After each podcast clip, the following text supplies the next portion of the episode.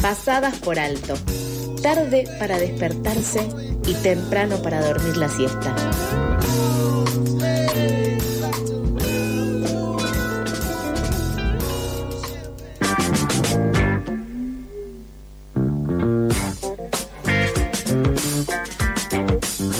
8 horas 25 minutos, continuamos con la agenda informativa de la tribu y de Pasadas por Alto.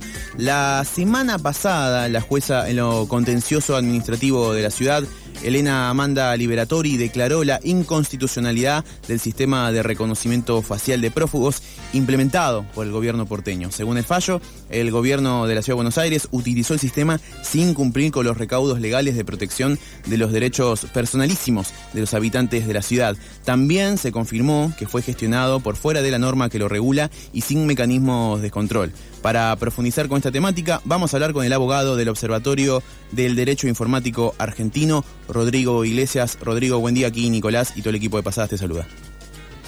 ¿Qué tal? Buenos días, Nicolás, ¿cómo estás? ¿Qué tal? Buen día y muchas gracias por tu tiempo aquí para conversar para FM La Tribu. Bueno, ¿qué balance se hace con este fallo, teniendo en cuenta que ustedes en el 2020 ya habían iniciado la acción de amparo para discutir la constitucionalidad y convencionalidad de todo este sistema de reconocimiento facial? A ver, primero es una alegría muy grande para el observatorio y para todos nosotros porque después de dos años de litigio se dan cuenta de que teníamos razón, de que el sistema de identificación biométrica de prófugos funciona mal y además no cumplía con todos los requisitos legales necesarios para poder implementar este sistema. Sí, eh, bueno, uno de los temas vinculados a esta falta de cumplimiento de requisitos es, corregime si me equivoco, pero por ejemplo se detectó que no hubo informes por parte de la Defensoría del Pueblo, hubo una existencia de un estudio de impacto. Eh, ¿qué, cosas detectaron en el grueso? Cosas que obviamente no se hicieron. A ver, en cuestiones de derecho, para ser puntuales, tenían que cumplir con una, la, confección de una comisión especial para que controle esto. Nunca pasó desde la legislatura porteña. El mismo defensor del pueblo indicó de que no tiene las herramientas para poder hacer una auditoría sobre este sistema. Entonces los dos órganos de Contralor que tendrían que haber funcionado no funcionaron. Asimismo, el propio ministerio tendría que haber hecho un, un informe de impacto previo sobre los datos personales de toda la ciudadanía en cuanto a la aplicación de este sistema, cosa que nunca se hizo y se puso en funcionamiento. Entonces, todos los convenios de derechos humanos y el debido proceso y todas las leyes nacionales y tratados internacionales estaban siendo incumplidos. Esto por un lado legal en cuanto a las cosas que debía hacer el gobierno de la ciudad y no hizo antes de implementar este sistema y al ejercer la contratación directa del sistema y demás. Ahora, en cuanto al funcionamiento técnico del sistema, encontramos distintas falencias con un informe pericial muy, muy contundente y muy grave. ¿Por qué? Porque ustedes se acordarán que habían 7.5 millones de personas y 9.9 al día de hoy peticiones de datos biométricos desde el Ministerio de Ciudad a el RENAPER.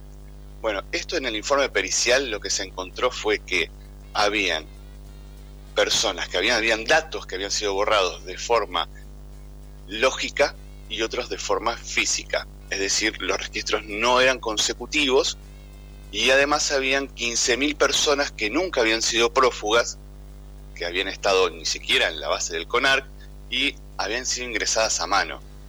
Con lo cual, no se puede decir que estuvieron las 7.5 millones, pero sí que hay 15.000 personas que no deberían haber estado y nunca deberían haber estado en ese sistema, con lo cual hay un margen gris de qué pasó con esto, que el señor ministro había dicho que había una trazabilidad con todos esos datos personales y los motivos fundados, cuestión que no existe.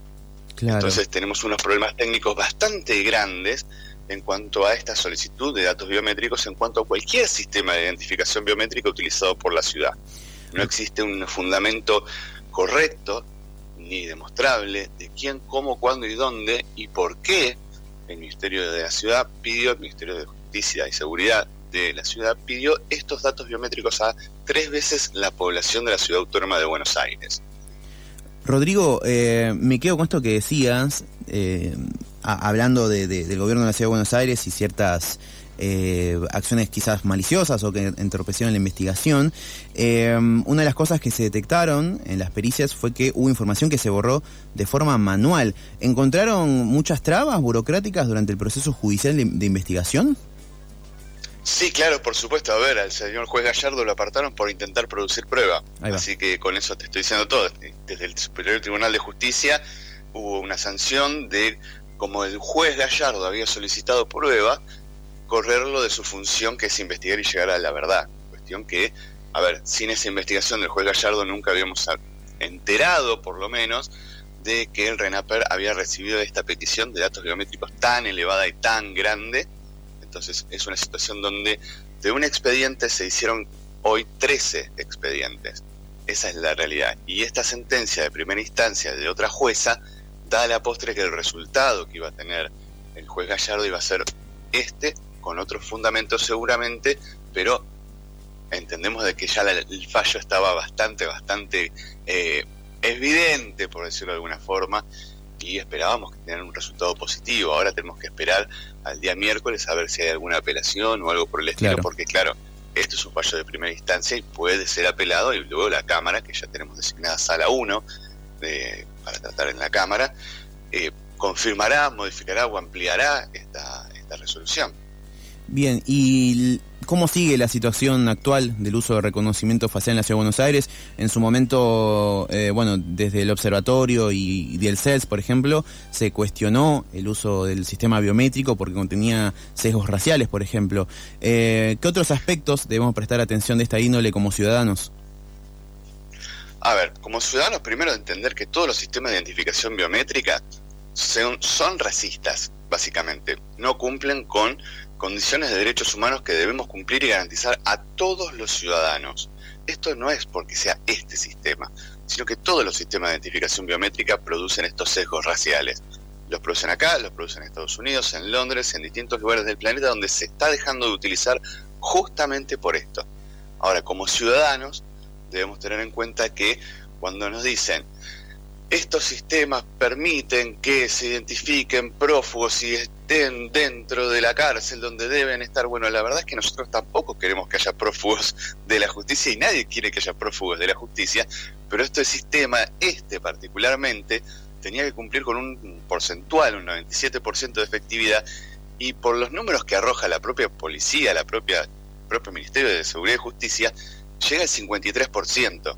Es decir, que no nos mm. corran por derecha diciéndonos que este sistema nos va a dar seguridad, dado que un sistema inseguro claro. nunca va a dar seguridad de absolutamente nada. La única seguridad que vamos a tener es que funciona mal y que vulnera los derechos de todos los habitantes. Claro, Rodrigo, y esto también eh, se manifiesta en acciones como eh, eh, detenciones arbitrarias, por ejemplo. Se te cortó y no te entendí la pregunta. No, que, que, esto se, se nota en, en detenciones arbitrarias, por ejemplo, que es algo que ustedes también denunciaron. Detecciones de los distintos falsos positivos es algo bastante puntual y bastante preocupante, porque de todos los falsos positivos aún continúan estando dentro del sistema de identificación biométrica de prófugos. Es decir, si hoy se pone en operación ese sistema, esos falsos positivos se volverían a arrestar. ¿Cómo mm. sabemos esto? Bueno, la pericial informática detectó a todos los prófugos que siguen estando dentro de la base de datos. Entonces es una situación donde uno dice, esto no está funcionando gracias a una medida cautelar que dictó el juez Gallardo, y al día de hoy se encuentra vigente, además con la sentencia de fondo, ahora confirman esa cautelar que estaba bien aplicada, bueno, estamos dando cuenta de que dos de cada, uno de cada dos personas va a ir detenido y los falsos positivos van a volver a ir detenidos. Eso es lo que se ve a las claras.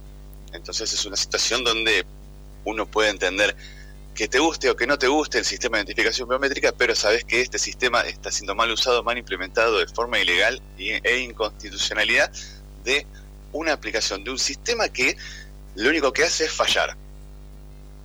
Estamos conversando con Rodrigo Iglesias, abogado del Observatorio de Derecho Informático Argentino. Por último, ya antes de irnos a tanda, ya muchas gracias por tu tiempo, Rodrigo. Eh, ¿Cuál es la situación actual en el, bueno, en la protección de datos, por ejemplo? Hace un, tiempo corto aquí en FM La Tribu habías conversado con otro programa aquí de la casa y habías hablado que se podía venir un cromañón tecnológico en referencia a, por ejemplo, la filtración de la base total del RENAPER, por ejemplo, de que la base de la Policía Federal se puede encontrar en Internet. ¿Qué, ¿qué panorama puedes dar en, pocas palabras? Bueno, hay una realidad muy triste que realmente nosotros no tenemos un Estado que sea capaz o que tenga ganas o que tenga las herramientas de hacer una protección correspondiente a salvaguardar los datos personales tanto de los datos como de las fotos, de los biométricos, de los sensibles, de los médicos y demás, de toda la población. Entonces, esa es la realidad que vimos hoy. Ahora, en el día de hoy salió el proyecto para reforma de la ley de protección de datos personales y seguramente va a ser mucho mejor que la, la ley que tenemos, que es del año 2000.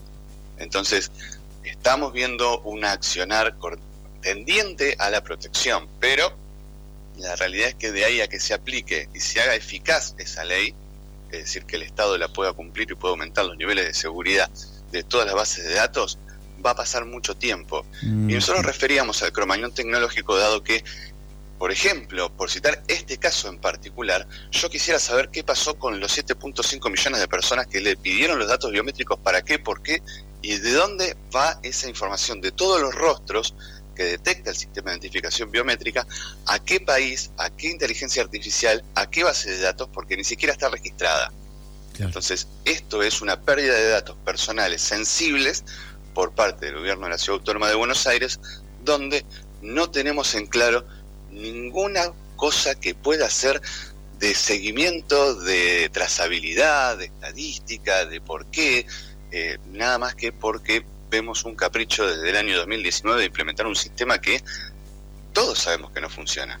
Entonces, ese cromañón tecnológico es la fuga de datos más importante que tenemos de personas que no sabemos a para qué, ni por qué, ni cómo, ni dónde. Bueno, más claro imposible, Rodrigo. Realmente muchísimas gracias por tu tiempo eh, y bueno, quedamos en contacto para futuras entrevistas sobre esta temática. Bueno, pasaba el abogado del Observatorio de Derecho Informático Argentino, Rodrigo Iglesias, sobre la inconstitucionalidad del sistema de reconocimiento facial de prófugos implementado por el gobierno porteño.